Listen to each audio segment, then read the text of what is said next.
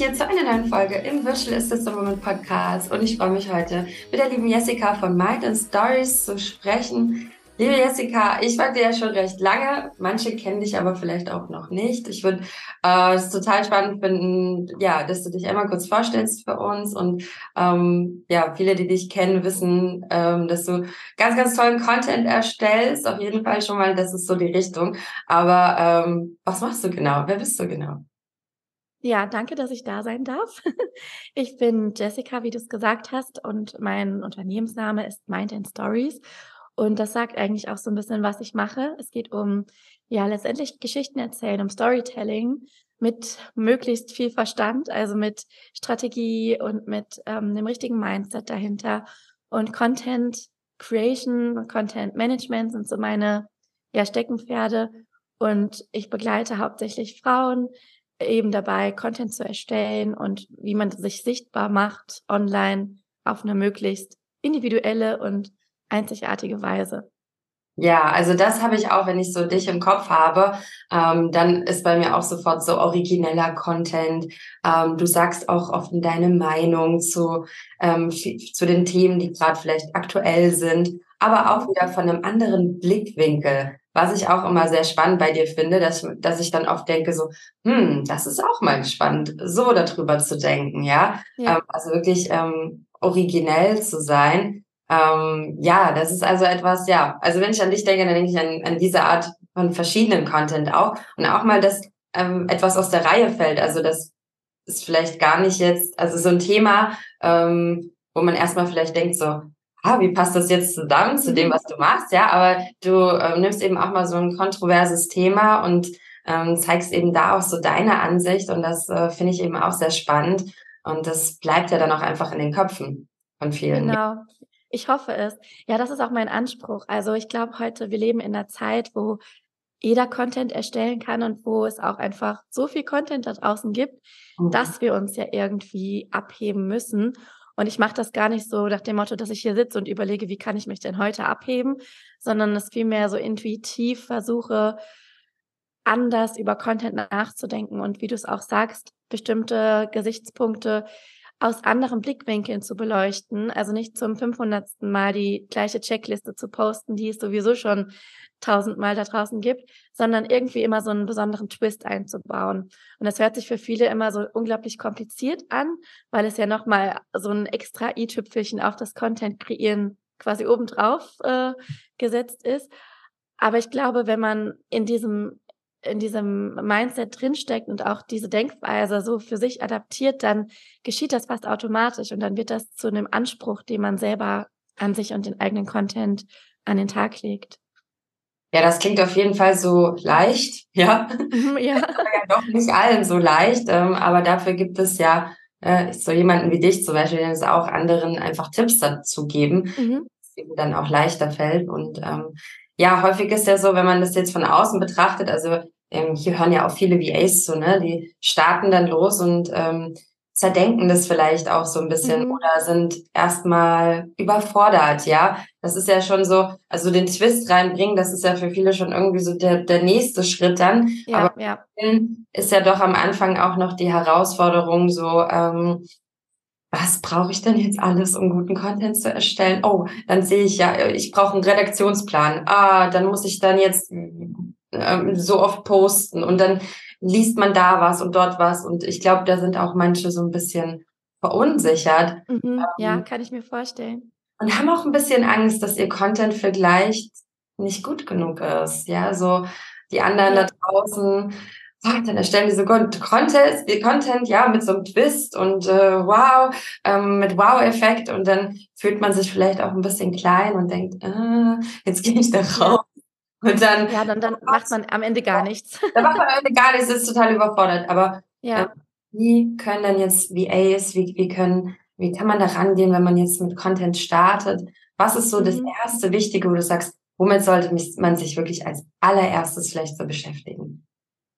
Ja, also ich glaube, das, was du ja gerade beschrieben hast, ist so der typische Fall von Perfektionismus. Man sieht so viel und sieht immer so viele Menschen, die auch wirklich schon tolle Sachen machen und vergleicht sich einfach da falsch, also mit den falschen Menschen, weil ich glaube, das ist so das erste, der, die erste Hürde liegt so im Mindset, zu begreifen, dass man sich nicht mit Leuten vergleichen kann, die schon seit fünf, zehn, 15 Jahren Content kreieren, wo das alles schon ganz anders in Fleisch und Blut übergegangen ist, als wenn man gerade seinen ersten Instagram-Post veröffentlicht.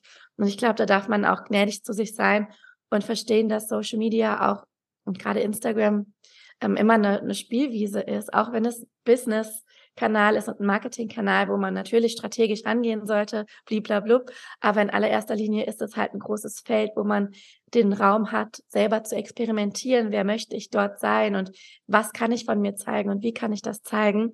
Ähm, und es gibt gar nicht diese Regeln, an die man sich immer halten möchte. Ne? Also man hat ja immer, wenn man an Instagram denkt, so einen ewigen Katalog vor sich. So, ich muss zu einer bestimmten Uhrzeit posten, ich muss mhm. aber die und die Farben benutzen, damit es gut ankommt. Ich muss innerhalb meines Brandings bleiben, aber auch nicht zu sehr.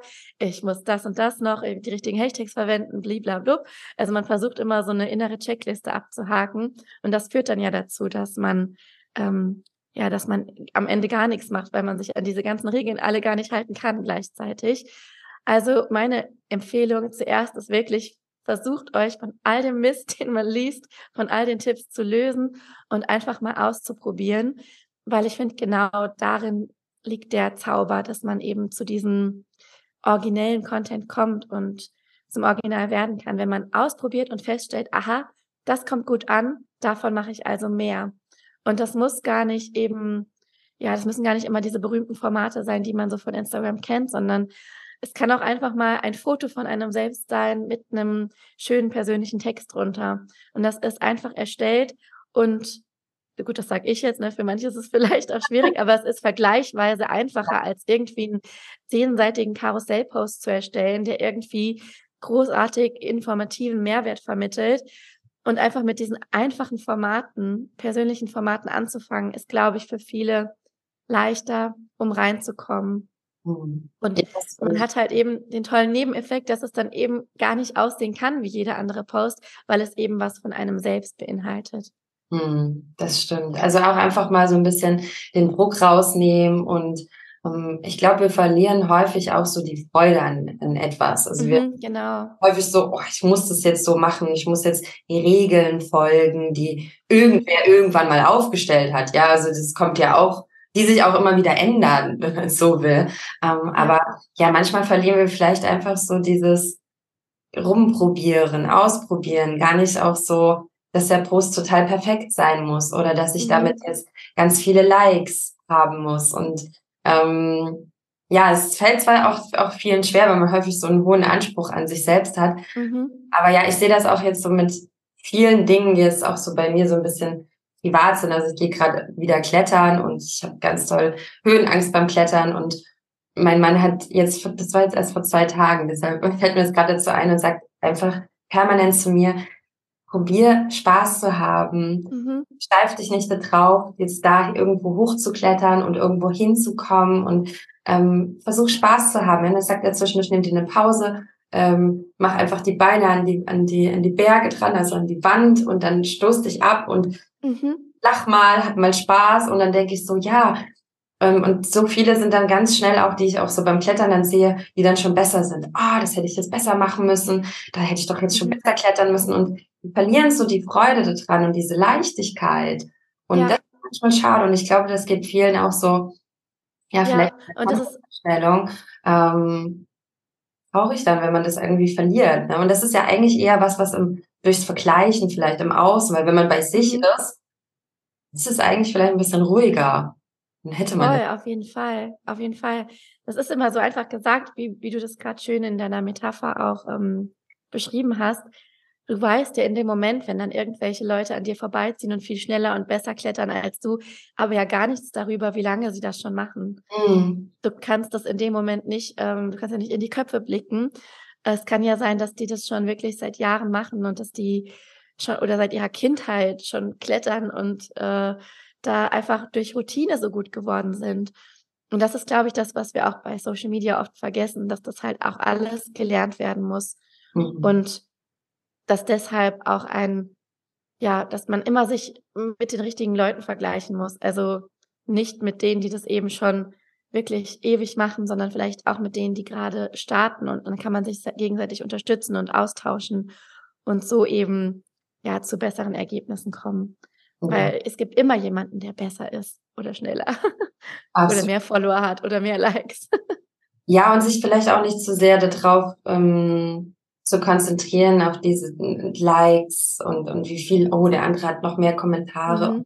Also man, ähm, ich habe das letztens auch bei dir in einem Post gelesen, glaube ich, ähm, dass man da eigentlich nicht so sehr drauf, also dass es auch wichtig ist, ja, oder dass es auch gut ist, wenn man Posts erstellt, wo man die zum Beispiel informieren oder die für diese mhm. Customer Journey sind, ähm, wo ja. es gar nicht darum geht, dass jetzt ganz viele Likes irgendwie vielleicht da sind. Also ich sehe bei uns zum Beispiel auch, wenn wir jetzt einen neuen Podcast zum Beispiel äh, veröffentlichen, ja, die Grafik kriegt meistens nicht so viele Kommentare wie jetzt andere. Da könnte man jetzt sagen, boah, ist das dann überhaupt notwendig? Dann postet man das lieber gar nicht, aber damit die, die sehen ja es ja trotzdem. Das ist ja trotzdem Werbung und mhm. ähm, da vielleicht auch so ein bisschen vom Ego wegzugehen, oder? Genau, also, ja. Ich muss jetzt ganz viele Likes kriegen, ja, sonst bin ich so denen, dass die anderen und dann denken die, oh Gott, ja, jetzt hat ihr so wenig Likes, das ist ja, das geht ja gar nicht, das ja. ist ja komisch, ne? Ja, das ähm, mit den Likes, das ist echt daran. krass, weil das ist so eine, echt so eine Konditionierung. Wir sind alle so darauf, ähm, ja, schon fast indoktriniert, dass wir einfach immer nur an Likes und Kommentare und so Outcome denken, die man öffentlich sehen kann. Dabei geht's ja für VAs, die gerade starten, eher darum, KundInnen zu gewinnen. Ja. Und das, wenn man das auch so ein bisschen ins Zentrum der Arbeit stellt, dann finde ich, kriegt alles eine andere Sinnhaftigkeit, als ständig neuesten Trends hinterher zu rennen oder halt auf die Jagd nach möglichst vielen Likes zu gehen. Weil selbst wenn jemand nur 200 Follower hat und dafür aber ähm, super gute Customer Journeys aufbaut oder vielleicht auch ein starkes Netzwerk hat, das ist im Endeffekt ja viel, viel mehr wert, als einen riesen Instagram-Account aufzubauen für den monetären Outcome. Und darum geht's ja auch, ne? Also man will ja Geld verdienen und man macht das ja nicht zum Spaß.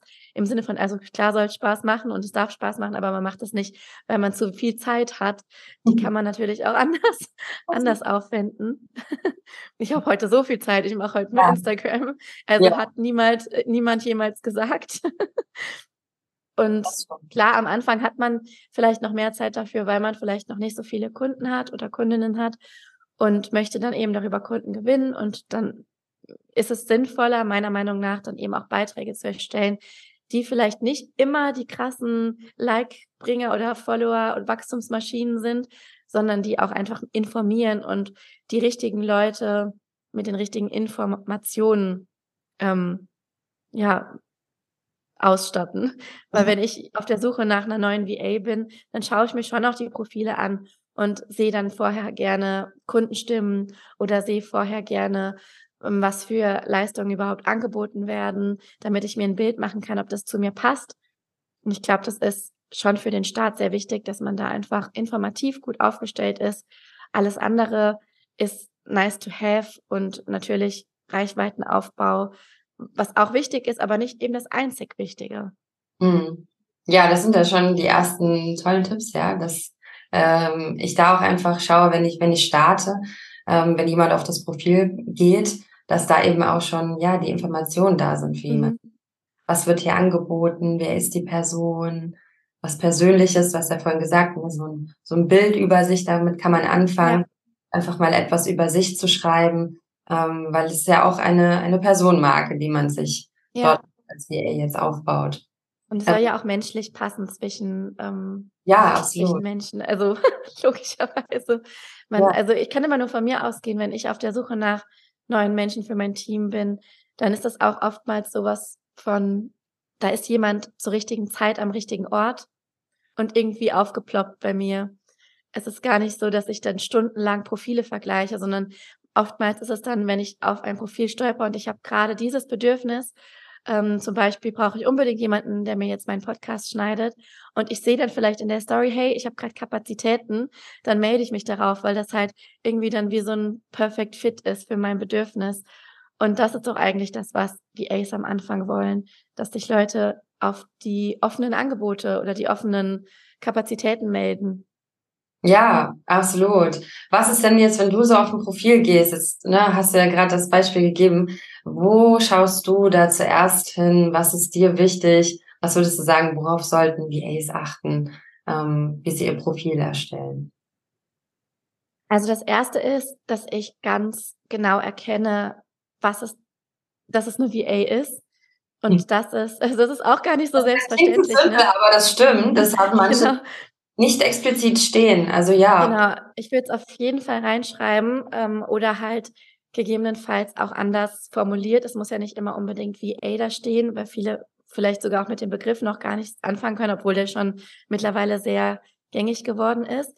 Aber ähm, irgendwie sollte kenntlich sein, dass es sich um eine Dienstleistung handelt und das Thema natürlich auch. Ne? Also wofür ähm, steht diese Person? Was sind die Dienstleistungen, die angeboten werden? Ist es, geht es um Buchhaltung oder geht es um Backoffice-Unterstützung oder ums Podcasten, um ähm, Instagram-Post-Erstellung, äh, Design, whatever? Also ich finde, das sollte schon auf den ersten Blick klar werden, damit man überhaupt versteht, was die Person anbietet und ähm, überhaupt so dieses Interesse geweckt werden kann für die Dienstleistung. Und das Zweite, worauf ich achte, ähm, ist eigentlich tatsächlich schon die menschliche Komponente, weil mir ist es gar nicht so wichtig, mich dann durch tausende Mehrwertpostings und Tipp-Postings zu klicken, ehrlich gesagt. Also da achte ich gar nicht so drauf, weil das oftmals auch einfach, das haben wir am Anfang drüber gesprochen, das sind oftmals einfach reproduzierte Inhalte, ähm, ne, rund um das jeweilige Thema, drei Tipps für bessere Podcast-Qualität, was ich schon auf ganz, ganz vielen anderen Profilen womöglich auch schon gelesen habe, sondern ich gucke dann wirklich auf den Menschen. Ist das jemand, der vertrauenswürdig wirkt, der zu mir passt? Ähm, connectet das vielleicht menschlich ähm, durch selbe Interessen? Und mhm. was hat die Person schon für Vorerfahrungen gemacht? Mit wem hat sie schon zusammengearbeitet? Ähm, sind da Kundenstimmen auf dem Profil, so dass ich mir ein Bild davon machen kann, ob es auch wirklich schon Erfahrungen gibt oder ob das ein Newbie sozusagen ist, was ja gar nicht schlimm ist. Aber das möchte man einfach vorher gerne wissen als Auftraggeberin, finde ich. Und ja, das sind so die Sachen, worauf ich achte. Und dann natürlich so grundsätzlich, ist das ein ordentliches Profilbild? Kann ich mir überhaupt ein Bild von der Person machen? Und äh, so nach dem Motto, ähm, does she practice what she preaches? Also mhm. wenn das jetzt eine VA für Instagram Marketing ist, dann möchte ich natürlich auch sehen, dass sie ein bisschen Ahnung davon hat, dass ihr eigenes Profil auch dementsprechend aufgebaut ist.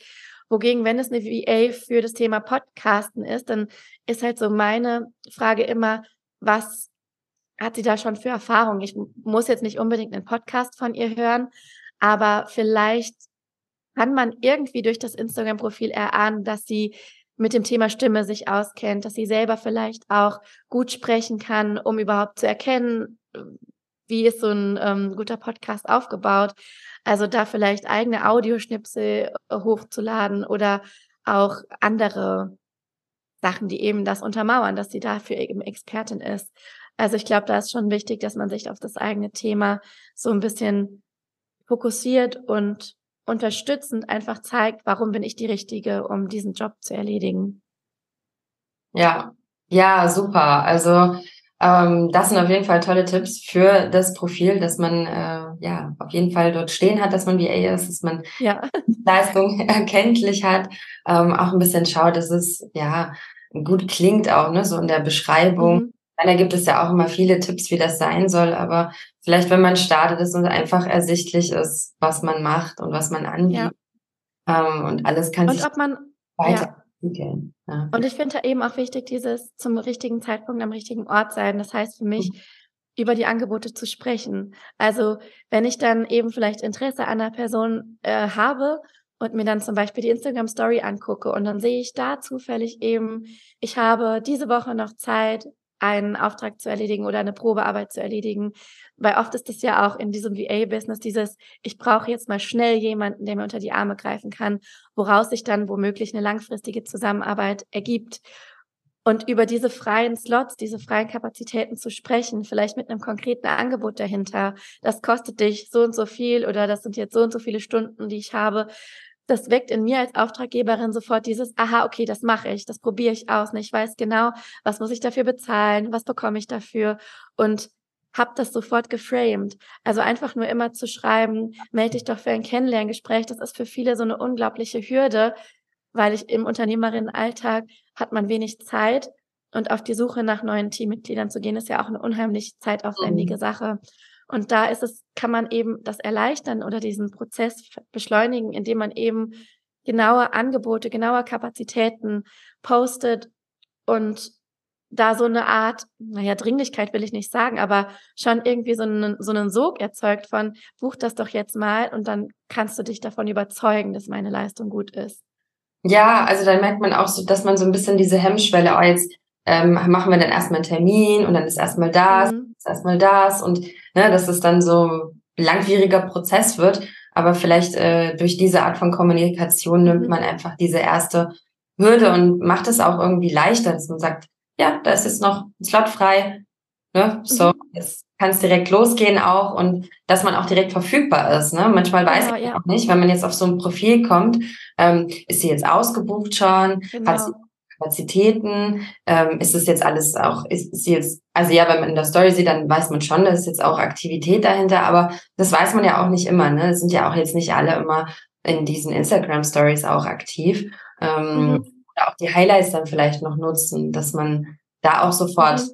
Info findet oder auch nochmal Testimonials nachlesen kann. Ja, voll. Also ich mhm. finde, wenn man, wenn man wirklich eine VA ist, die auf Kundinnensuche ist, dann, dann kann man Instagram schön nutzen, um vielleicht wöchentlich oder monatlich äh, Kapazitäten oder Dienstleistungen auszuschreiben, um da wirklich ganz konkret aufs Angebot aufmerksam zu machen, weil da scheuen sich so viele vor. Ja. Und das ja. ist halt so schwierig, über den eigenen Wert und die eigenen Angebote zu sprechen. Ich weiß, das ist ähm, definitiv out of comfort zone. Aber für mich als Unternehmerin kann ich immer nur sagen, dass ich es total wichtig finde, auf den ersten Blick zu erkennen, was ich bekommen kann, was für ein Paket das ist, ne, was das beinhaltet. Und ich habe am liebsten, spreche ich von mir, gibt es wahrscheinlich auch andere Präferenzen, aber ich weiß am liebsten vorher schon, habe so ein Paket, was sich irgendwie gut anfühlt und weiß genau, was sich in dem Paket befindet, ähm, wie viele Stunden meinetwegen oder wenn es jetzt auch kein stundenbasiertes Modell ist, ähm, dann wirklich welche Leistungen da drin sind und was ich dafür ausgeben muss für meine Budgetplanung auch und dann dann buche ich gerne, dann macht es auch richtig Spaß, anstatt vorher erstmal ewig auszuhandeln und zu überlegen, wie viele Stunden wird sie wohl dafür brauchen. Ähm, also je konkreter es ist, desto besser, äh, finde ich persönlich ist, dann habe ich einfach Planungssicherheit. Auch auf der anderen Seite jetzt mal ne, gesprochen. Ja. Ja, das ist auf jeden Fall auch etwas, ja, dass der, ähm, also das ist so wichtig, dass du auch gerade nochmal gesagt hast, so, ne, nicht, auch wenn das vielen nicht leicht fällt, aber trotzdem öfters über sein Angebot zu sprechen. Ähm, man denkt häufig, ah, oh, das ist jetzt zu viel und das ist mhm. jetzt so mehrmals die Woche, ja. Ähm, aber man darf ja auch nicht davon ausgehen, dass jetzt jeder das alles anschaut und immer da ja, ist. Immer, ähm, aber ja, das ist nicht so leicht auf jeden Fall. Ähm, aber wenn man wirklich Kunden sucht, dann glaube ich, ist es gut, da rauszugehen und das auszuprobieren. Und wenn man dann auch sieht, so, boah, jetzt habe ich das einmal gepostet und deshalb ist jetzt eine Zusammenarbeit entstanden. Ich glaube, mhm. dann sehen auch viele, bei vielen macht es dann Klick so, ah, wow, ich muss wirklich über mein ja. Angebot doch öfters sprechen. Ähm, ich hatte auch erst äh, jetzt wieder mit, mit welchen darüber gesprochen, die, ähm, die auch so ein bisschen anders ans Marketing rangehen. Und da habe ich auch gesagt, so, ja, das ist aber, also die, mein Mann zum Beispiel, der möchte gerne, auf der macht ja so alles, was Adventure ist und Abenteuer und draußen ist. Und dann sagt er manchmal, ich will das nicht so direkt posten, ja. Und dann wollte er das so ein Inspirationspost, dass die Leute dann sagen, oh, das klingt spannend, jetzt gehe ich mal auf die Webseite, obwohl er sie nicht beworben hat und gucke dann, was dann angeboten wird. Und dann klicke ich irgendwo drauf und dann buche ich was. Und dann muss ich immer so drüber schmunzeln und sage immer zu ihm, das ist Minus-Marketing. So, ja. das, kann, das, das, kann wahrscheinlich funktionieren, aber es ist auch definitiv ein langwieriger Prozess, weil erstmal das Vertrauen in Menschen zu wecken, dass sie dann halt, man muss ja immer ähm, dran denken, Instagram konsumiert man ja in zufälligen Situationen, ne? abends vom Fernseher oder in Pausen oder ich sage immer gerne auch auf dem Klo oder keine ja. Ahnung wo man jetzt nicht darüber nachdenkt, hm, da könnte ich mal auf die Webseite gehen und Instagram verlassen. Das ist schon eine Nummer. Das machen vielleicht manche, aber dafür müssen sie auch echt so Superfans sein. Und der einfachere Weg ist definitiv, Leuten genau zu sagen, was sie machen sollen, was man sich von ihnen erhofft und was auch der Benefit dahinter ist. Was findet man dann auf der Webseite? Was ist da für ein Angebot? Ähm, warum sollte ich da jetzt draufgehen? Ne? Das muss man den Leuten, glaube ich, schon äh, sagen, damit sie das auch wirklich tun. Gerade wenn man noch nicht so eine mega krasse Marke ist und noch nicht so eine riesen Reichweite hat. Ja, also ich meine, tendenziell ist das natürlich eine schöne Überlegung. Ne? So, ich mache jetzt das ganz indirekt, mhm. ich inspiriere jetzt und dann klicken die Menschen drauf. Ich kann das auch verstehen, dass man nicht so in diesen Verkaufsbereich, ne? viele mhm. ja mögen das vielleicht auch nicht so, ähm, aber es darf ja auch wieder, ne, da sind wir wieder bei der Freude, dass wenn es dann, wenn man sieht, dass es funktioniert, dann macht es ja auch Spaß, wenn man ja. weiß, so hey, und es ist ja auch so eine Hilfestellung, also jetzt, dass, dass sie irgendwie alles von alleine machen und ich irgendwie nur so denke, ach, das kriegen sie schon hin über die ganzen Umwege, ist ja auch so ein bisschen unterlassene Hilfeleistung schon fast. Mhm. Ja, so, ja. Äh, ich, ne, ich lasse sie jetzt da liegen ähm, und die machen das schon irgendwie. Und dass ich ja einfach Hilfestellung ähm, gebe mhm. und ähm, auch gar nicht, also ich hatte letztens auch welche gesagt haben, so ja, darf ja nicht davon ausgehen, dass sie, dass sie dumm sind. Und das ist damit aber mhm. auch nicht gemeint.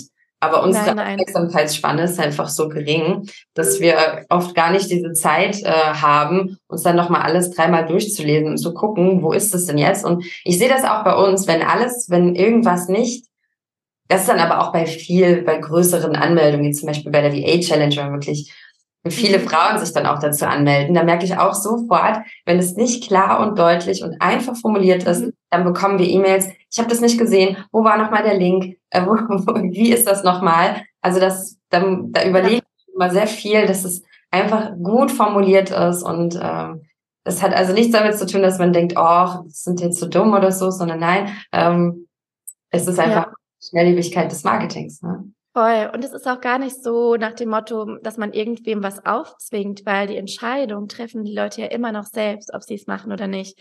Also nur weil ich dann jetzt in meinen Call to Action schreibe, ähm, guck doch jetzt mal auf der Sales Page in meinem Angebot und melde dich äh, da zur Warteliste an, heißt das ja nicht, dass ich die Leute dazu zwinge, das zu machen. Also die haben ja immer noch die freie Entscheidung darüber, ob sie meinen Handlungsaufforderungen folgen. Und das finde ich auch so wichtig, dass wir ähm, uns da trauen, etwas zu sagen und die Kaufentscheidung begleiten, so nenne ich das gerne. Also die quasi so dahin führen, so nach dem Motto, hier ist meine Hand, wenn du sie willst, dann nimm sie, dann führe ich dich dahin. Aber wenn nicht, ist das auch vollkommen okay. Mhm. Also wir ah, üben ja keinen Druck auf Leute aus. Das sollte man natürlich nicht machen. Und ich finde, da ist dann auch die Grenze. Ja. Ähm, da gibt es eben dann auch Leute, die dann eben in dieses Toxische verfallen und dann Druck ausüben und sagen, so, wenn du meine Hand nicht nimmst, dann bist du dumm. Das ja. wäre jetzt so eine toxische Aussage. Aber jemandem zu sagen, hier ist der Weg, du kannst den jetzt gehen, ich beschreibe dir ganz genau, was du dafür tun musst. Aber die Entscheidung liegt bei dir. Ich finde, das ist absolut legitim und gar nicht gar nicht zu salesy, sondern eigentlich eher eine, wie du schon sagst, eine, eine Hilfeleistung, eine Dienstleistung, ähm, den Menschen die Informationen zur Verfügung zu stellen, die sie eben brauchen, um auch zu buchen. Ja, ja, ich finde das schön, dass du auch gerade nochmal gesagt hast, so, hey, ähm, ne, auch so das Thema achtsame Marketing, da könnten wir jetzt mhm. eine eigene Podcast-Folge zu aufnehmen. aber das ist auch wieder ein größeres Thema. Ähm, aber ja, das, ähm, dass man da einfach auch so ein bisschen die Angst ablegt und ähm, ja in den Support einfach geht und sagt, hey, ich, äh, ich helfe jetzt hier an der Stelle und wie kann ich das am schönsten? Mhm.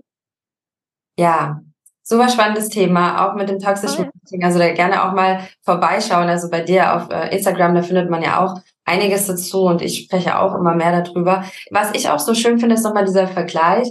Ähm, also dass ich, dass ich auch mehr über meine Angebote spreche und das ist übrigens auch, ich finde das so toll, dass wir darüber sprechen, weil es nämlich ein ganz, ganz, ganz großes Thema bei VAs ist. Mhm. Dass sie häufig ja wirklich ja. sagen, sie ganz, ganz viele Mehrwertposts machen, ne, so Mehrwert, Mehrwert, ja. Mehrwert, aber halt vergessen, häufig über ihre Angebote zu sprechen. Deshalb finde ich das so schön. Ähm, und was ich letztens auch, ähm, ich glaube bei, bei Luna Dickmann, die spricht häufiger davon, vergleicht den Instagram-Kanal so schön auch mit so einem Laden. Mit so einem ja, Laden. Voll. Und das finde ich auch irgendwie smart, dass man sagt, ja der soll ja auch so aussehen, als wäre der auch geöffnet, ja, und dass die Leute da reingehen und sich umgucken und ähm, dass man dort auch, da hat man ja auch Angebote in, in so einem Geschäft. Genau, da wird ja auch keiner sagen, ne, nur weil dann da überall Preisschilder dranhängen, boah, hier will jemand mir was aufzwingen. Ne? Das ist halt, ich glaube mittlerweile, wir sind echt in einer Zeit angekommen, wo das total normal ist, dass man auf Instagram Werbung macht für seine Angebote und, oder wenn man jetzt Influencer ist, auch für die Angebote von anderen, aber die meisten VAs sind ja da eher an den eigenen, in der eigenen Vermarktung interessiert. Und klar, ja, das ist ein, ist ein Laden, das ist der Marketingkanal, auf dem man nicht nur kostenloses Wissen rausgeben muss, um äh, Leute anzulocken. Das gehört natürlich auch irgendwo dazu. Das haben wir drüber gesprochen, dass man Proof of Concept liefert, dass man, dass die Leute auch wissen, wofür die Person steht und wofür sie Expertin ist. Das ist schon ein Teil, der super wichtig ist. Aber wenn man dann nicht versteht, wie man buchen kann oder wie man, ähm, was man überhaupt buchen kann, dann, ja, wie sollen dann Buchungen zustande kommen? Und ich habe auch letztes Jahr eigentlich hat es bei mir da auch Klick gemacht und wo, als ich gemerkt habe, so, ja, wenn ich mehr verkaufen will, dann muss ich einfach mehr verkaufen. Und das hört sich so doof an und so simpel, aber eigentlich ist es ja so, ne? Also je mehr ich über meine Angebote spreche und je mehr ich auch in dieses Verkaufen gehe ähm, und sehe, hey, ich habe hier was, das könnt ihr kaufen. Ihr müsst nicht, aber ihr könnt. Ähm, und dann und dann und dann ist das richtig für dich, dann verkauft sich das auch besser. Also einfach, indem man mehr in dieses Verkaufen auch geht und sich auch zugesteht, dass das eine vollkommen wichtige und legitime Sache ist, weil man nun mal nicht von Luft und Liebe leben kann. Ja, und auch sein Instagram-Account, also man erstellt da ja auch einen Business-Account, ja, das ist kein mhm. Account, wo es nur darum geht, weiß ich nicht, seine, von seinen Reisen oder so, so oder mit der Familie ja. in Kontakt zu sein, sondern das ist ja wirklich ein Business-Account und ich glaube, dass, äh, ja, da darf man sich auch öfters mal daran erinnern, dass es ja auch auf jeden Fall Business geht. Ähm, ja, gemixt mit so vielen privaten Dingen, die man da auch teilen möchte, natürlich. Und mhm. ja. Ähm, ja, und wenn ich, wenn ich das nämlich nicht mache mit dem Angebot, ne, finde ich schön, dass du sagst, hey, ich muss einfach mehr verkaufen, wenn ich verkaufen will. Ähm, das ist ja auch jetzt so wieder mit dem Laden, ne? Wenn ich das eigentlich nicht mache, das so wäre, als würde ich vielleicht die, die ganzen Produkte in dem Laden verstecken mhm. jemand würde dann in einen leeren Laden reinkommen, dann sagen, ähm, ach, Sie interessieren sich dafür, okay, ich gehe jetzt mal ins Lager und hol das raus, dann können Sie sich das mhm. angucken. Ja, das ist also von ja, den ja. mich eigentlich fragen, was bietest du denn an, ja? Wenn es, ich meine, das ist natürlich auch schön, wenn uns jemand eine Nachricht schreibt, so, hey, bietest du denn das und das an? Aber ich, also ich zum Beispiel, ich biete ganz, ganz, ganz lange schon keine 1 zu 1 Sessions an, weil ich mhm. bei mir jetzt überzeugt bin, dass ich VAs besser betreuen kann, wenn ich Gruppenmentorings anbiete. Mhm.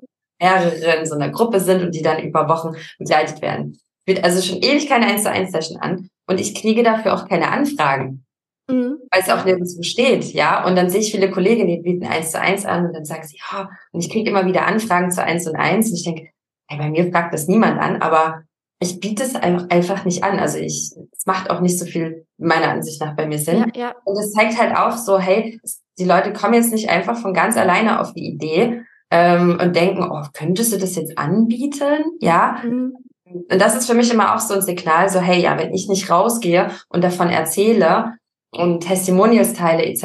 und, und ja, dann auch aufmerksam mache, dann werden sie auch nicht mehr einfach so eine Nachricht schicken. Und das ist auch bei VAs oder so, ne, dass, dass die Kunden jetzt nicht, ohne dass sie da jetzt äh, was tun, ähm, auf so ein Profil kommen und dann anschreiben, ja, bietest du das jetzt an und äh, du bist also jetzt VA, ähm, was machst du jetzt genau? Ich brauche da jemanden. Also das ist eher seltener der Fall. Ja, das glaube ich auch. Das glaube ich auch. Gerade am Anfang ist es so wichtig, dass man da äh, genug drüber spricht. Ja. Jetzt war noch ein ganz anderes Thema, was ich auch sehr mhm. spannend finde, was glaube ich auch immer viele so eine Herausforderung haben, sind so die Trends, die so aufkommen. Mhm. Und, oh, jetzt muss ich, ne, viele sind ja so seit doch einer längeren Zeit jetzt ja auch teilweise überfordert von dem Video-Content, der jetzt erstellt wird und den Reels und ich muss da was machen und jetzt brauche ich doch wieder Karussellposts, ähm, Insta-Stories täglich, zehn Slides und da sind wir wieder wie am Anfang, so diese, diesen Druck ja. aufbaue vielleicht, ne? Aber ähm, sollte ich dennoch so Trends folgen? Sollte ich jetzt oder sollte ich jetzt sagen, ne, das ist mir alles egal, ich mache jetzt trotzdem meine Einzelposts weiter, das beachte ich alles nicht. Wie gehst du an das Thema Trends heran? Wie siehst du das? Also ich finde, es gibt unterschiedliche Herangehensweisen und ich finde immer wichtig, dass man wie wir es auch schon gesagt haben, dass man so sein eigenes persönliches, individuelles Ziel ähm, ins Zentrum stellt, um so Entscheidungen zu treffen. Weil natürlich kann es total hilfreich für einen Account sein, neue Formate auszuprobieren und auch eine große Bandbreite an Instagram-Formaten mitzunehmen. Das ist immer was, was sich algorithmustechnisch auszahlt, wenn ich nicht nur ein Format poste, sondern da auch so ein bisschen Varianz reinbringe. Gerade wenn es was Neues gibt, wie damals die Reels, dann wird das natürlich gepusht und dann hat man die Möglichkeit, neue Menschen damit zu erreichen und seine Reichweite einfach zu vergrößern, äh, indem man auf bestimmte Züge aufspringt. Aber jetzt ist es nun mal so, dass nicht für alle es unbedingt wichtig ist, eine riesengroße Reichweite zu haben. Und es immer abhängig davon von der eigenen Situation ist, ob ich neue Menschen gerade erreichen muss oder ob es auch cool ist, einfach die zu bespielen, die sowieso schon da sind. Also ich glaube, da muss man sich so ein bisschen individuell mit seinem eigenen Bedürfnis auseinandersetzen, weil es gibt da ja nicht das richtige oder den richtigen Weg und den komplett falschen. Ähm, für mich zum Beispiel jetzt persönlich an meinem für mich ist es wichtig, einfach die, die Sachen auszuprobieren und zu entscheiden, passt das zu mir, wie kann ich dieses Format zu meinem eigenen machen. Aber da muss ich auch ganz klar sagen, das ist ja auch mein Job. Also ich bin ja in dem Content-Thema und es wäre irgendwie unglaubwürdig, wenn ich mich nicht damit beschäftigen würde, wenn es neue Funktionen gibt und die nicht auch irgendwie ausprobiere und zu gucken, wie kann man die fürs Business adaptieren ähm, und für sich nutzen. Ähm, aber ob das jetzt jede VA machen muss, die gerade am Anfang ihrer Karriere steht und sowieso erstmal komplett überfordert damit ist, überhaupt irgendwas zu posten, das bezweifle ich. Also manchmal kann es dann auch vielleicht hilfreich sein, am Anfang einfach zu gucken, dass man erstmal überhaupt eine Regelmäßigkeit erzielt, bevor man sich von jedem neuen Shiny Object wieder ablenken lässt und äh, sich davon total überfordern lässt. Also keine eindeutige Antwort auf die Frage. Ich finde es cool, wenn man das macht, wenn man die Kapazitäten hat, wenn man die Zeit hat und wenn man vielleicht eh so eine Affinität dazu hat und vielleicht sogar auch selber im Social Media Bereich VA-technisch unterwegs ist, dann finde ich das gut und auf jeden Fall auch wichtig. Aber wenn man jetzt sagt, okay, mein Thema ist eigentlich, keine Ahnung, mein Thema ist eigentlich eher, was, was könnte so ein VA-Thema sein, Backoffice oder Buchhaltung. Und ich habe überhaupt gar keine Ahnung, wie Instagram funktioniert und bin schon komplett überfordert damit, überhaupt irgendwelche Fotos hochzuladen. Ja, dann ist es vielleicht noch nicht an der Zeit dafür. Und man sollte sich erstmal darauf konzentrieren, überhaupt mit dem zu starten, was man hat. Ja, ja, ich kann mich da auch gerade noch, ähm, das hatte bei mir ganz viel Druck rausgenommen ähm, mit, den, mit den Reels. Äh, da hattest du darüber einen Beitrag gemacht, ähm, dass ja viele irgendwann, ah, die müssen jetzt viral gehen, ne? die mhm. müssen ganz, ganz viele Follower, äh, neue Follower bringen. Und dann kann ich mich noch dran erinnern, dass du den Beitrag dazu gemacht hast, so, mh, mm, ja, ähm, aber schaut mal, ne, so, das ist vielleicht auch nicht für jeden gut, ja, vielleicht für mhm. Influencer oder so, aber jetzt vielleicht für welche, die eine Personenmarke haben, ähm, für die ist es vielleicht gar nicht so gut, wenn dann äh, so, die, die Reels alle irgendwie viral gehen und man hat dann vielleicht mhm. auch Menschen, die gar nicht unbedingt die Zielgruppe sind. Also, ja, genau. ja so, wenn man diese äh, viralen Sounds verwendet, ja toll, dann mhm. hat es irgendwie eine Million Klicks, aber habe ich dann wirklich die Menschen erreicht, die ich erreichen wollte? Also da ja. ist zwar schön auszuprobieren, aber sich vielleicht auch manchmal ne, dieses Shiny Object einfach auch zu überlegen, so, äh, passt es eigentlich zu mir? Brauche brauch ich auch jetzt auf einen Schlag so viele neue Follower? Was mache was mach ich denn dann auch mit denen? so. Genau, ich stelle ich stell mir auch immer die Frage, so stell dir mal vor, über Nacht kämen 10.000 neue Leute auf dein Profil.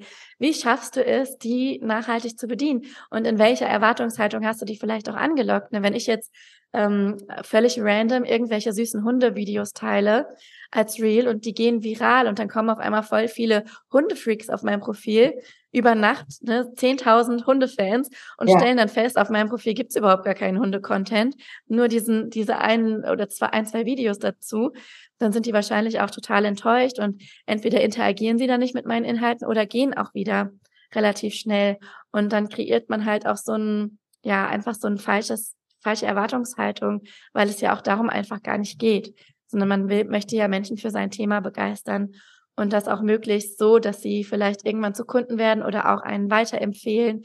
Ähm, und dafür brauche ich in der Regel keine Zehntausenden, Hunderttausenden Follower, die einfach nur wegen süßen Hundevideos bei mir sind. Ja, ja, das ist auch nochmal ein guter, gutes Beispiel dafür. Ähm, und da sieht man ja auch, also ich spreche auch mit vielen VAs und weiß, ähm, dass sie eben auch schon oft ausgebucht, schnell ausgebucht sind mit eben, ja, wenigen Followern auch, wenigen Menschen, die jetzt interagieren mhm. auf die ganzen Beiträge und dass sie da einfach auch diese Customer Journey, Journey eben richtig gemacht haben, ne? Ja, voll. Mhm. Ja, auch gar nicht so unbedingt. Ich meine, das ist ja auch bei vielen eine Herausforderung. Man hat dann Kunden, für die arbeitet man und das eigene Social Media Management dauert ja eben auch Zeit, ist bei manchen mhm. dann eben diese Zeit nicht so viel mehr da ist, ähm, wo ich aber auch manchmal sage, hey, wenn du jetzt auf das Profil kommst und dann sind aber da auch schon schöne Beiträge da, vielleicht jetzt mehr als drei, ja, mhm. so, ich weiß nicht, viele sagen ja so, ist schön, wenn man so neun bei, da sind wir wieder bei den mhm. Zahlen, weiß ich nicht, ob das so sinnvoll ist, aber es ist schon, also wenn ich jetzt auf ein Profil gehe und ich schaue mir das an und das sind zumindest auch schon irgendwie neun Beiträge, äh, dann sieht es für mich zumindest so ein bisschen runder aus. So. Ja, voll, ja, ja. Ne? Und ob die dann jetzt jede Woche irgendwie so und so viel posten, ja, wenn du jetzt gerade Kunden auf Kundensuche bist, dann kann ich das verstehen. Aber das Profil ist ja auch wie eine Art Visitenkarte, ne? Kann man ja auf auch. Auf jeden Fall. Ähm, ja. Ich nenne das gerne so die Portfolio-Methode, wenn man einfach ja. ein Profil ähm, erstellt, um auffindbar zu sein, ohne dass man jetzt jeden Tag da ständig präsent ist, weil Instagram ja mittlerweile auch funktioniert wie eine Suchmaschine. Und auch wenn man sagt, ich bin eigentlich ausgebucht, aber für Special-Kunden mache ich natürlich noch einen Platz frei oder wenn jetzt irgendeine Anfrage kommt, freue ich mich natürlich trotzdem. Ähm, ohne dass ich das aktiv bewerbe, ist es trotzdem schön, auffindbar zu sein, ähm, auch wenn man mal weiterempfohlen wird oder wenn man im Netzwerken ist, dass einfach das Profil ordentlich aussieht und man das Gefühl hat, hier ist auch wirklich ein schöner Laden, in den man reingehen kann, wenn wir jetzt bei dem Bild bleiben und nicht irgendwie so eine Karteileiche, die absolut unattraktiv ist und wo man gar keine Lust hat, also wo man dann auch gar keinen Sinn darin sieht, so einer Person zu folgen.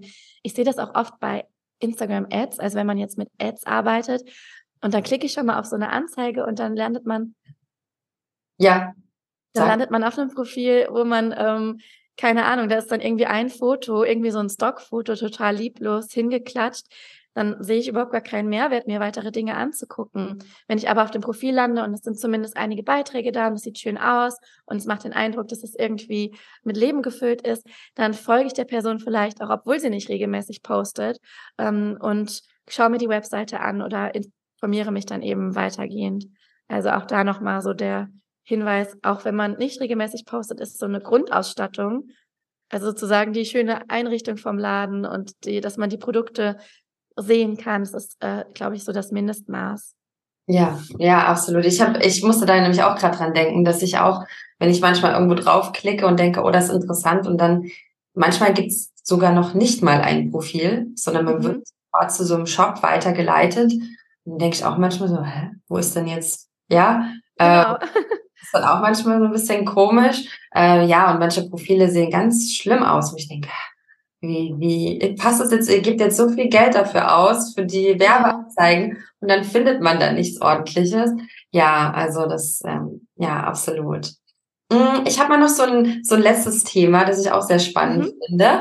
Ähm, ich, ich hätte noch sehr viele Fragen, aber ähm, dann musst du noch mal wiederkommen. Und zwar die Frage noch so, wie kann ich denn so ein bisschen in den Köpfen von den mhm. Leuten bleiben mit meinem Content? Ähm, warum ich gerade diese Frage habe, ich habe letztens wieder, oder ich habe wieder daran gedacht, an deinen Beitrag auch, ähm, zum Thema, dass es manche so die Kritik ja verüben, äh, dass Social Media ja sehr kurzfristig, mhm.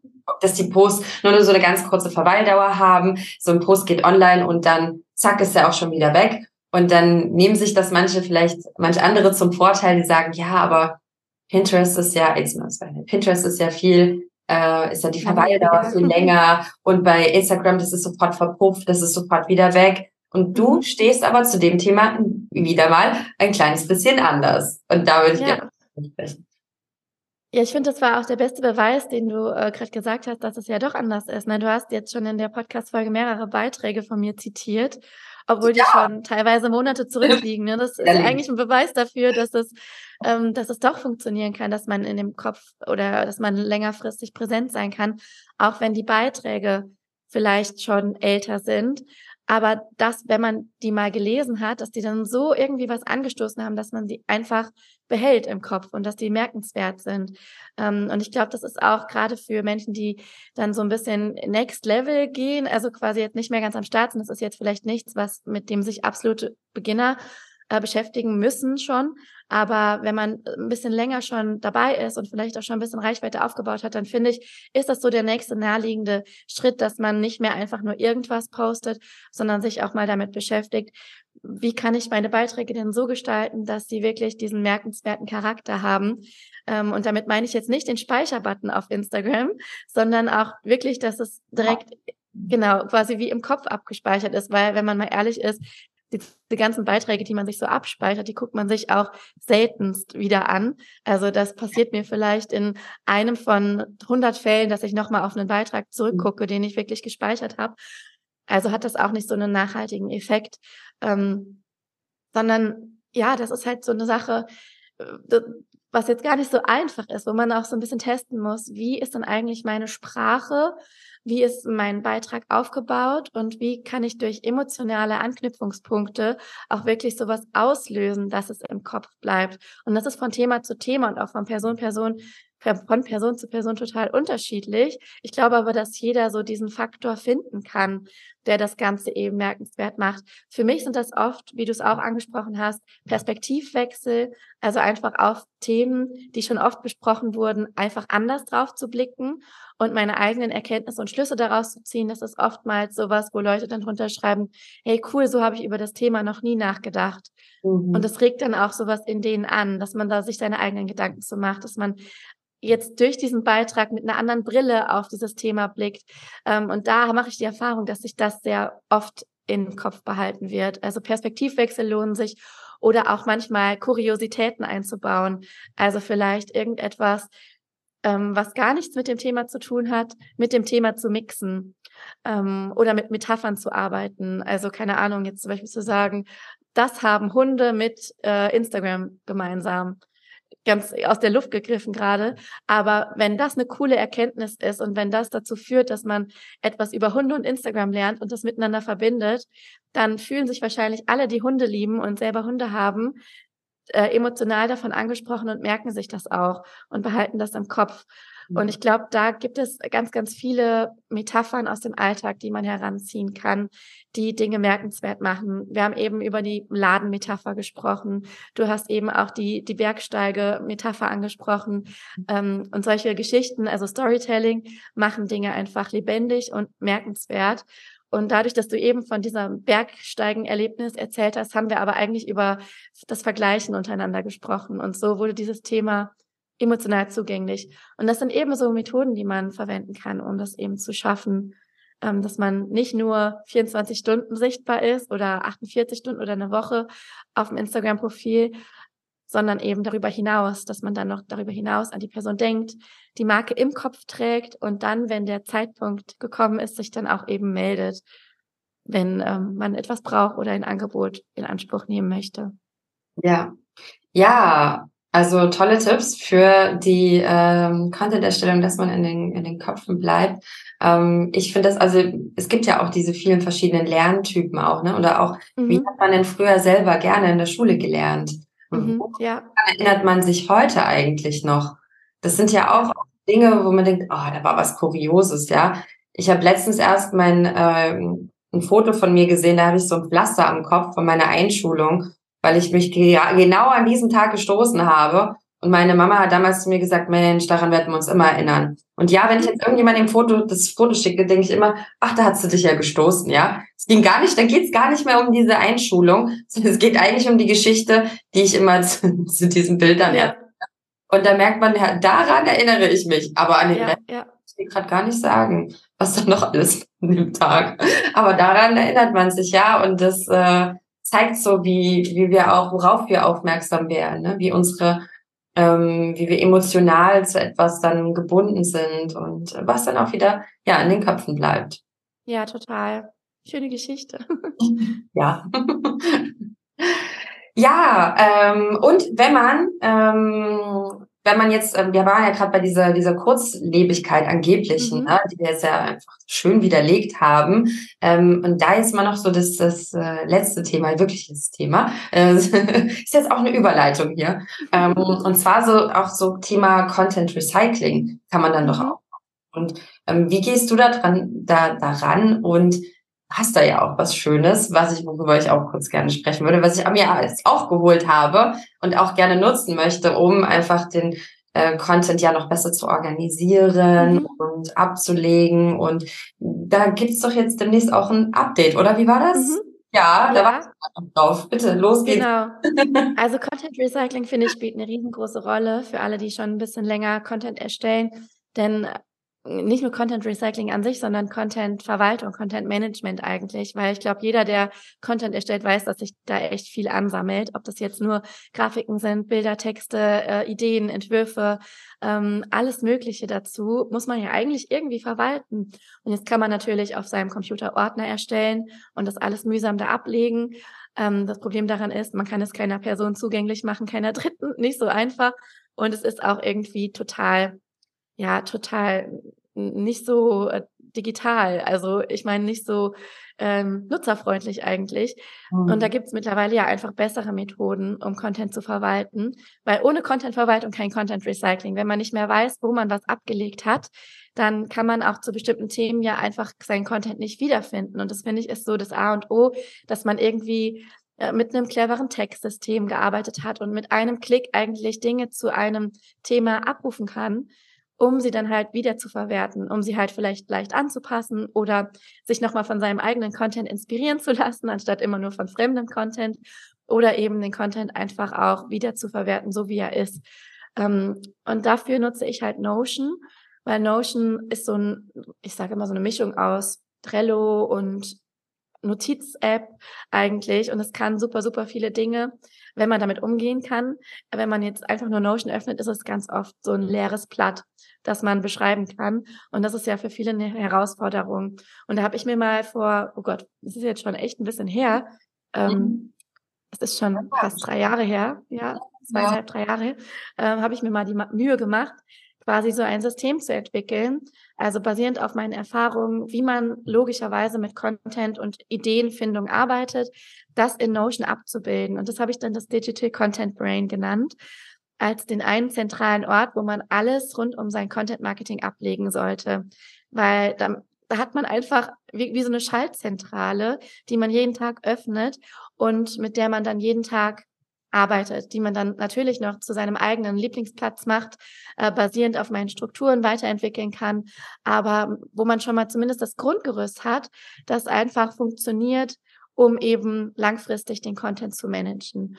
Und ja, damit arbeite auch ich selber und mittlerweile, ich weiß gar nicht, über 500, über wow. 500 Leute auf jeden Fall, die ja. es äh, gekauft haben schon.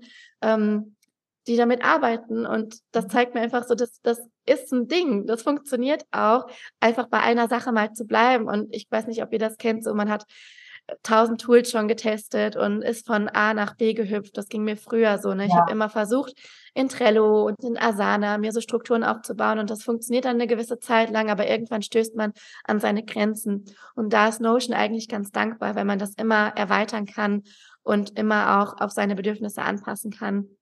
Ja, also ich freue mich da jetzt auch schon. Ich bin auch schon jetzt äh, noch auf der Suche gewesen, quasi, wie können wir jetzt den Social Media Content und äh, noch besser abbilden und auch ja wiederverwenden. Ja, und da ist ja auch wieder dieses Thema bei manchen so, wie ist es, wie kann ich Zeit sparen, dann auch Posts mhm. erstellen. Ähm, und jetzt habe ich einmal die Ideen, habe ich jetzt so viele neue Ideen, also dass man sie auch einfach wiederverwendet. Und das war ja das The Thema eben, ne, dass viele sagen, oh, die Weildauer ist so kurz, jetzt, jetzt habe ich so viel Zeit in diesen Post reingestellt und jetzt ist der Post wieder weg, jetzt muss ich wieder einen neuen haben. Genau. Nicht so ist und dass ich eben mit ähm, ja, Notion, dem Digital Content Brain einfach das so schön sammeln kann und ablegen kann, dass ich eben auch immer wieder Dinge verwenden kann. Und da hatte ich bei dir letztens auch, ich weiß nicht, ob es, ich glaube, es war eine Instagram Story, da hast du geteilt, dass du jetzt gerade einen Launch hattest und einfach da alles ähm, gesammelt hattest von dem letzten Launch und es wieder genommen hast und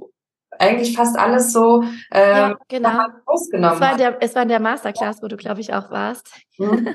Ja. genau, ähm, genau da, das, das mache ich wirklich so. Also ich vertagge quasi meinen Content nach Produkten oder nach ähm, dem, was ich bewerben will eben, ähm, damit ich quasi jedes Content-Piece auch einem Ziel zuordne und dann ist es in, ja, im Content Recycling oder wenn der Launch wieder ansteht, super easy, dann filter ich einfach nach genau diesem Content und habe dann eben, ähm, ohne dass ich in Instagram aufwendig suchen muss, ähm, habe ich dann eben alles auf einen Blick, was ich zu diesem Content Piece jemals oder zu diesem Produkt jemals erstellt habe.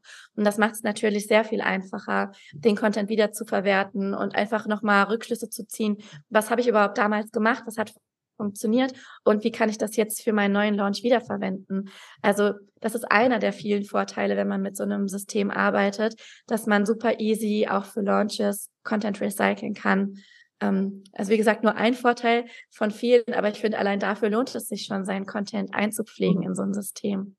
Ja, also ich freue mich jetzt auch schon, dass äh, man dann nicht mehr, also wenn man anfängt, hat man das ja auch meistens, wie du gerade auch schon gesagt hast, ne? du hast vielleicht dort war es, also bei mir ist jetzt zum Beispiel noch Google Drive, da sind Sachen jetzt ab, mhm. da nutzen wir Asana, früher war es, ganz früher war es mal Trello, ähm, und das sind aber an so verschiedenen Orten jetzt Dinge, wo ich sage, oh, das möchte ich eigentlich immer alles so an einem Ort haben und dann mhm. macht man das aus und dann darf das ja auch alles schön aussehen. Und das finde ich eben auch schön, ja, dass man sich dann ja. in einer Umgebung einfach wohlfühlt, wo man weiß, ähm, da ist jetzt auch mein Unternehmen, das ist mein Logo, da ist jetzt Ah, ja, also, ist, man guckt einfach gerne rein, weil man muss ja auch eigentlich fast jeden Tag mal reinschauen. Das geht, geht mir genauso. Ähm, und noch zu dem Thema mit Google Drive und so. Ich finde halt, das ist auch der Vorteil von Notion oder von so einem System. Es geht gar nicht darum, gar nichts anderes mehr zu verwenden, aber das, was man macht, eben ordentlich zu verlinken und zu verknüpfen miteinander, weil du kannst ja trotzdem deine Fotodatenbank in Google Drive hinterlegen. Ich hinterlege halt ganz, ganz viel auch in Canva und mache meine Designs ja auch in Canva. Mhm. Und ich möchte jetzt nicht jeden Post immer dann wieder in Notion ja. hochladen, weil das ja auch wieder Zeit frisst. Aber da nehme ich eben den Shortcut von, ich zu jedem Post, den ich in Notion anlege, ähm, verlinke ich einfach mein Canva-Dokument. Also ich lade das nicht darunter und lade das da wieder hoch, sondern nutze halt diese Bearbeitungslinks, die man generieren kann, weil dann habe ich ja die Möglichkeit, im nächsten Launch zum Beispiel oder wenn ich den Beitrag wieder aufmache, direkt wieder in das richtige Dokument zu springen und dann gar nicht in Canva erst suchen zu müssen. Und das ist eben das Schöne auch, dass man ähm, Dinge miteinander verknüpfen kann, aber dass man eben so eine Schaltzentrale hat, von der ausgehend alles verlinkt ist, dass ich es eben, wenn ich suche, wiederfinden kann. Und das ähm, ja, ist total hilfreich. Also kann ich empfehlen. Und ich bin da gerade an einem Update dran, also bald kommt Version 3.0 raus, die ich ähm, äh, ja auch feiere, die benutze ich nämlich schon. Cool. Also es wird sich jetzt nicht alles grundlegend verändern, aber es werden sich so ein paar Sachen verändern. Es kommt nochmal extra eine Funktion dazu, dass man Content besser recyceln kann, also für Content Recycling und cool. Cross-Posten, also cross-mediales Posten mhm. ähm, dazu. Und ja, da freue ich mich schon sehr drauf. Wow, das klingt richtig toll. Also ich finde das super. Also viele VAs nutzen das auch, ja. Also nicht nur jetzt denken, ach, das mache ich dann nur nur für Kunden oder so. Also für Kunden ist und für Unternehmer ist es auch äh, natürlich ganz toll. Aber auch ich ich habe immer, also du sicherlich ja auch, du hast ja auch schon viele, die das jetzt gekauft haben, ähm, ja, auch VAs, die es wirklich selber gut organisieren können. Denn je besser man sein eigenes Business organisiert, desto besser. Und ich habe auch einige, mit einigen schon gesprochen, die sagen, also ich organisiere alles darüber. Mein mhm. Privatleben, alles mögliche. Ja, ich auch. ja, es wird alles darüber organisiert und ähm, die, die das wirklich nutzen, sind auch dann, die lieben das richtig. Also ich hatte richtig ja. Feuer und Flammen. Ja, ich nutze das, ich liebe das, ich will nirgendwo anders hin. Also merkt man immer, es ist eine große Fangemeinde, die dann Fangemeinde. Ja, Notion, Notion ist schon cool. Das Coole halt an so Templates ist, dass man halt einfach enorm Zeit spart und Expertise ähm, ich meine, klar, jeder könnte sich das System auch selber aufbauen in Notion. Ähm, da, das ist halt einfach so, ne? Aber wenn man sich eben so ein Template holt, mit meinem Template holt man sich jetzt nicht nur quasi einfach nur irgendwie eine ausgefüllte Seite, sondern halt auch wirklich so eine Struktur mit Datenbanken, die miteinander verknüpft sind, ähm, wo das alles clever ineinander greift, was jetzt einfach nicht für eine startende Person oder für einen Notion-Anfänger nicht so einfach mhm. nachzuproduzieren ist. Also ich glaube, wenn man sich einnerdet, kann man sich seine eigenen Strukturen, man kann alles mit Notion machen. Nur mhm. wenn man eben da Zeit sparen will, ähm, dann kriegt man halt quasi so meinen Onboarding-Kurs plus ja. eben ähm, ich war da auch sehr dankbar, als ich mich eingeloggt habe und dann ähm, gibst du ja auch eine Anleitung dazu, ne, wie man das dann nutzt. Mhm.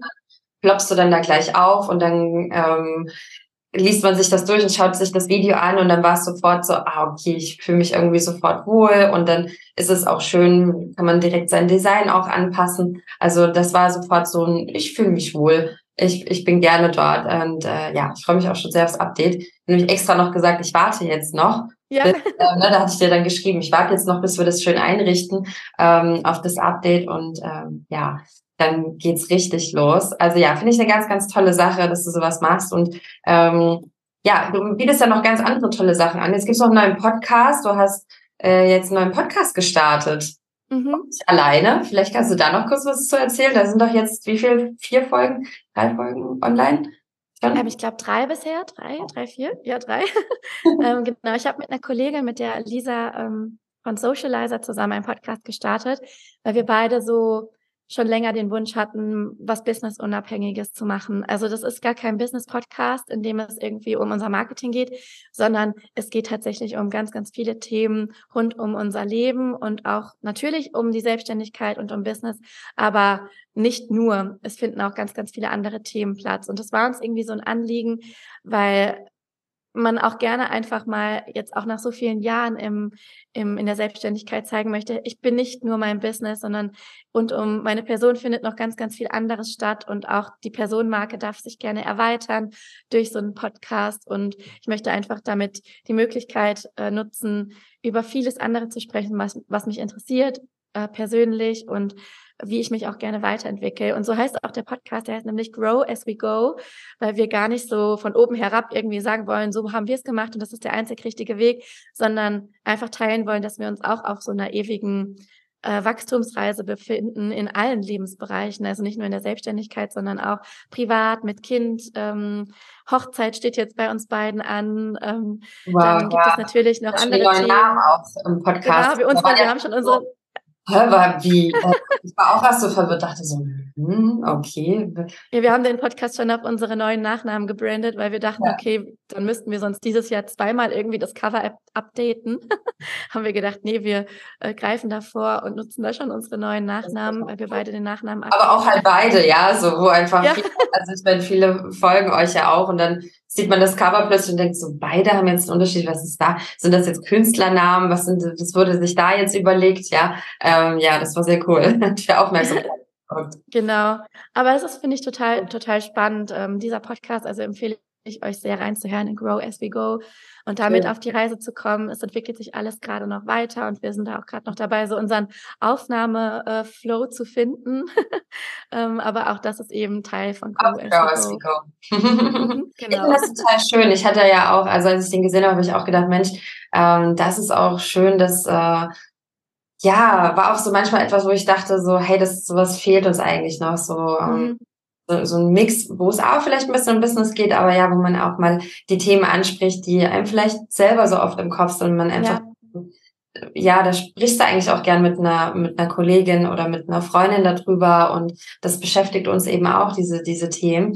Ähm, ja, von daher finde ich es eine ganz tolle Idee. So, auch wieder so ein bisschen aus diesem Rahmen raus, ja, aus diesem, ja muss jetzt nur so sein und man darf jetzt nur äh, den Business-Podcast machen und es darf nur das sein. Ähm, ja, das finde ich auch total schön. Das ja, weil Personal Branding hört ja nicht, also genau, Personal Branding hört ja nicht mit einem Business-Thema auf, sondern es geht ja auch darüber hinaus. Und wer weiß, was das für Türen auch wieder aufmacht. Also ja. auch für andere Bereiche, also für andere äh, mögliche neue Business-Ideen oder was auch immer. Also es geht ja immer weiter und da finde ich Stillstand immer eher müßig und doof und deswegen wollten ja, wir gerne auch so selber nicht immer so eine Schublade reinzustecken. Genau. Uns auch selbst da mal wieder rauszuholen. Bin ich jetzt wirklich die, die jetzt da bei mir im Instagram im Profil steht oder eigentlich sind wir ja noch so viel mehr? Und ja, voll. merke ich auch so, am, am, Anfang war das für mich noch so, ja, ich bin jetzt, ne, ich bin jetzt die und dann, okay, da habe ich mich identifiziert, aber irgendwann dachte ich auch so, na ja, aber Moment mal, irgendwie ich habe vielleicht auch mal Lust, über ein ganz anderes Thema mal irgendwie was zu machen und zu mhm. sprechen. Das ist also schön, dass wir diese Möglichkeiten haben und äh, ja. vielleicht auch etwas machen, ja, wie du gerade gesagt hast, du weißt noch gar nicht, wo, mal schauen, wie das sich weiterentwickelt und welche, welche Türen das öffnet. Einfach mal zu machen, ohne gleich an das Outcome zu denken. Ah, aber wenn das jetzt nicht, aber das muss ja jetzt ein bisschen mit dem Business und ja, und aber einfach mal das entstehen zu lassen und zu schauen, wie es wächst, weil da ja. sind ja auch ganz viele tolle Projekte und Dinge entstanden, ähm, weil Menschen einfach ihrer Leidenschaft und ihrem, ihrer Freude folgen und dem, was sie interessiert. Und ja, total. Ja, Content folgt deiner Freude am Ende. Genau. Nee, ich bin auch sehr gespannt und mir macht das, also es macht sehr viel Spaß, auch diesen Austausch zu haben und eben diese Themen einfließen zu lassen, auch von ganz emotionalen äh, Low-Momenten nennen wir die Grow and Low-Momente im Podcast, also von und. den persönlichen Wachstumsmomenten, aber auch eben von den Dingen zu berichten, die halt einfach mal beschissen waren, wo man einfach das Gefühl hat, okay, hier kann ich noch lernen und was mhm. können andere daraus lernen. Ähm, also wir sind da wirklich sehr ehrlich und packen da alles auf den Tisch, ob es jetzt um PMS geht oder um ähm, andere äh, Sachen. es ja. ist ganz egal, das wird alles ausgepackt. Das ist so cool. Das ist auch so das Authentische, was wir ja auch noch mehr ähm, ja, brauchen, auch in Social Media. Und ähm, ja, ich glaube, das ist, ist ja auch etwas, was uns selber beschäftigt, ja. Und dann auf jeden Fall freuen wir uns auch manchmal, so komisch es klingen mag, wenn es auch anderen so geht. Ja. Mhm. Ja, total. Bei der läuft das auch nicht immer alles rund und da und häufig erzählen ja manche dann doch nicht so darüber, ne? Ähm, und mhm. das ist auch schön, wenn es äh, wenn es auch mal thematisiert wird. Und ja, so. das nimmt halt einfach Druck raus, ne? Hm? Das nimmt halt einfach Druck raus. Ja, das nimmt Druck raus. Das stimmt. Und man kann sich damit einfach auch identifizieren. Ja. Äh, Mensch sein, ja, menschlich, das Menschliche einfach.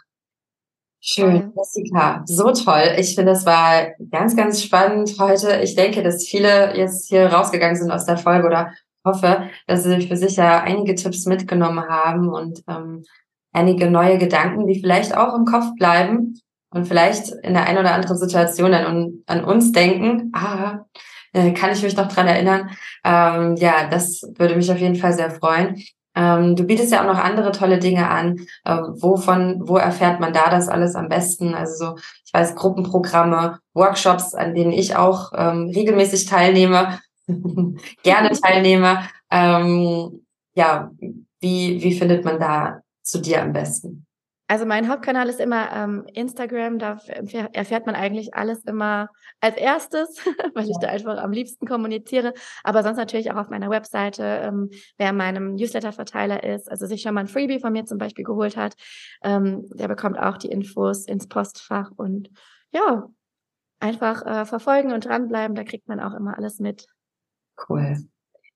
Dann, also wenn ihr noch nicht folgt, dann spätestens jetzt auf Instagram vorbeischauen und äh, ja, freue mich auf jeden Fall schon wieder auf die nächsten Projekte und äh, bin auch immer ganz gespannt am Folgen freue mich immer auf Neues, was, äh, was ich noch lernen kann im Bereich.